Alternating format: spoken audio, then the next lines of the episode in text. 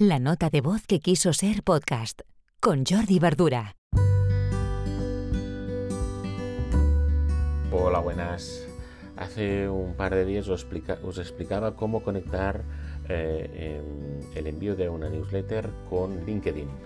Hoy os quiero comentar cómo hacer esta acción, pero enviando la nueva newsletter a Twitter.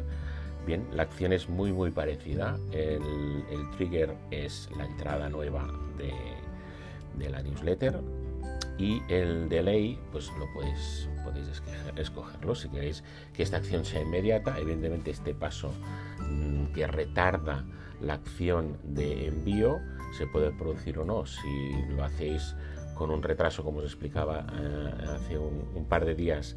En el caso de LinkedIn yo he optado por un envío retrasado de 14 horas. En este caso pues lo, monto igual.